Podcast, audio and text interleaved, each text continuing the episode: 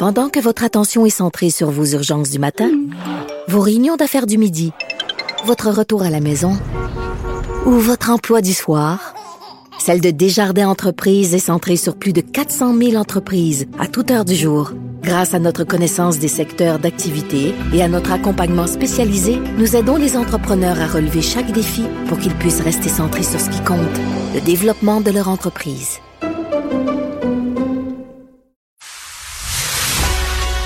Il manie l'idée, la réflexion, la persuasion, le silence. Mario Dumont. Informé, cultivé, rigoureux. Il n'est jamais à court d'arguments. Mario Dumont. Pour savoir et comprendre. Bonjour tout le monde, bienvenue à l'émission, bienvenue à Cube Radio. C'était il y a quelques minutes la limite pour les transactions dans la Ligue nationale de hockey. Et il y avait des journalistes sportifs qui disent Kent Hughes n'a pas bougé. Ça, c'est la version euh, polie.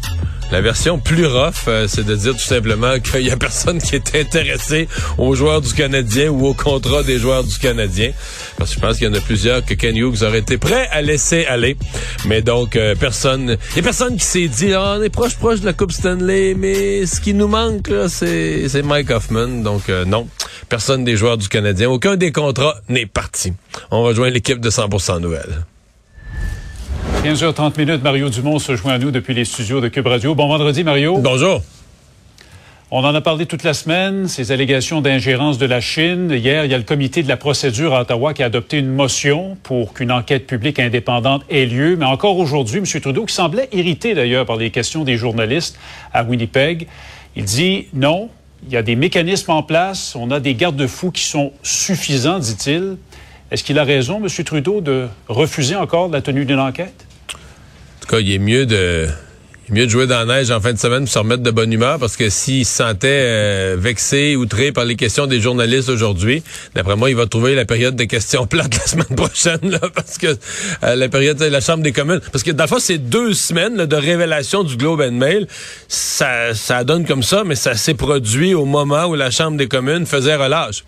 Donc oui, il a répondu à ça là, quotidiennement. Aujourd'hui, je crois qu'il était à Winnipeg, il était au Manitoba, en voyageant à travers le Canada dans des tournées et autres, mais c'est quand même pas la même chose qu'être face à l'opposition euh, dans une période là, dûment réservée à des questions euh, euh, sur l'administration gouvernementale. Donc, à mon avis, la période des questions va porter largement là-dessus la semaine dernière. Ben, est-ce qu'il a raison?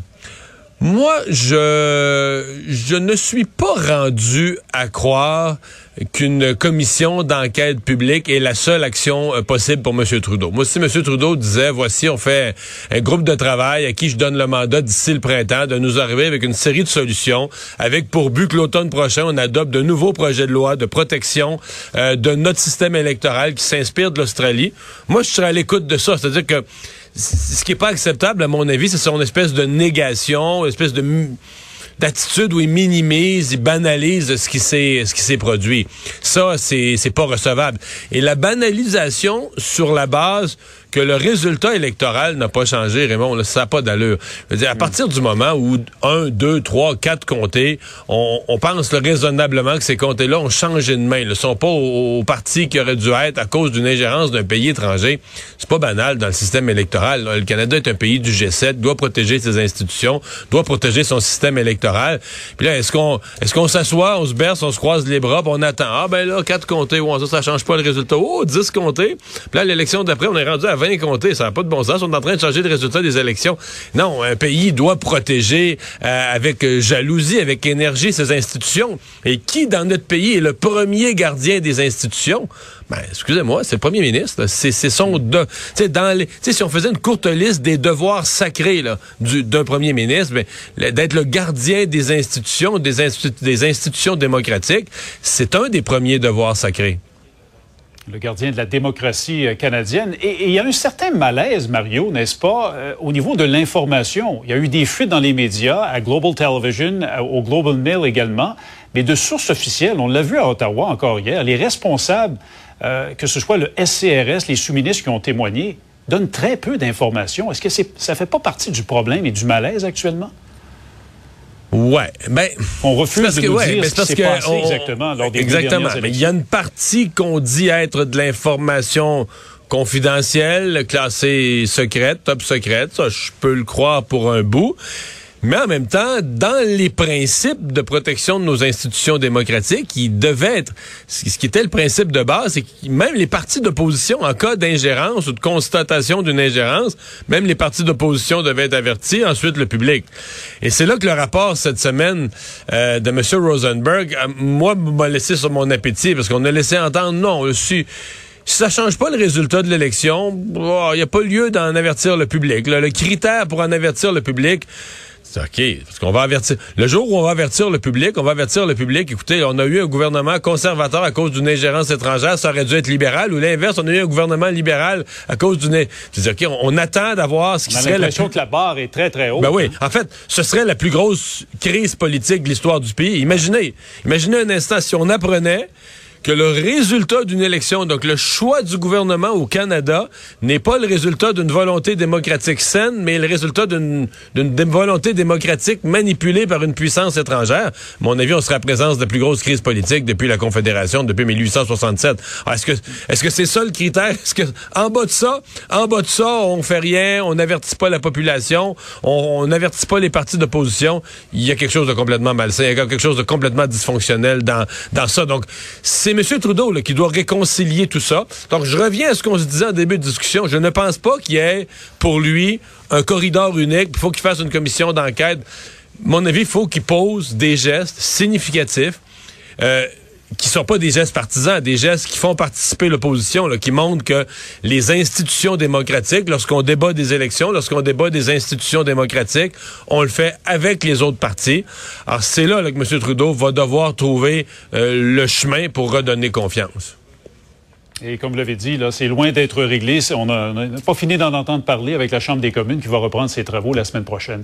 Vous parlez des transferts en santé aussi parce qu'un peu plus d'une semaine, Mario, après la rencontre des ministres euh, de la semaine passée, les ministres fédéraux avec le- leur vis-à-vis du gouvernement Legault, Québec a écrit à Ottawa, on a envoyé une lettre au gouvernement fédéral et c'est le ministre des Finances, M. Girard, qui, qui pose ses conditions finalement à Ottawa pour qu'il y ait éventuellement peut-être une entente de principe.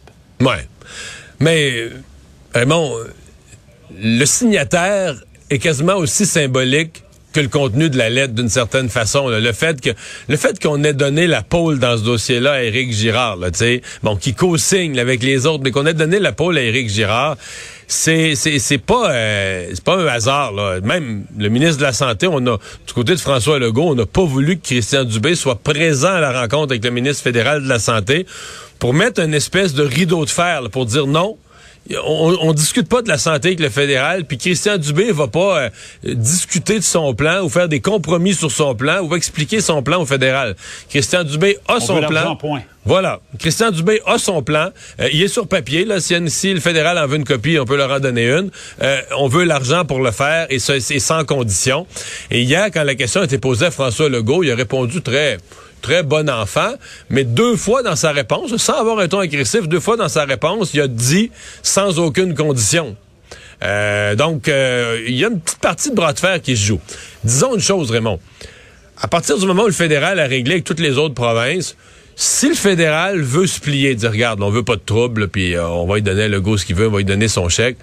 Le fait que les autres provinces soient réglées, ça donne un petit peu de marge de manœuvre au gouvernement fédéral parce que ça crée pas un précédent. Les autres, les autres ont déjà signé de, plein gré une entente. Là. Ils se sont pas fait tordre le bras, ils l'ont signé. Puis là, ben là, le Québec aurait son entente. Donc, euh, ça donnerait peut-être à Ottawa une petite marge de plus. Maintenant, est-ce que M. Trudeau va vouloir, parce qu'à un moment il y a un choix politique, est-ce qu'il va vouloir ce bras de fer avec Québec pour imposer certaines de ses conditions ça, euh, ça va être, ça va être à voir. Mais est-ce que le gouvernement fédéral est prêt à aller au bout de son raisonnement et dire, nous, si, si Québec accepte pas nos conditions, on verse pas l'argent?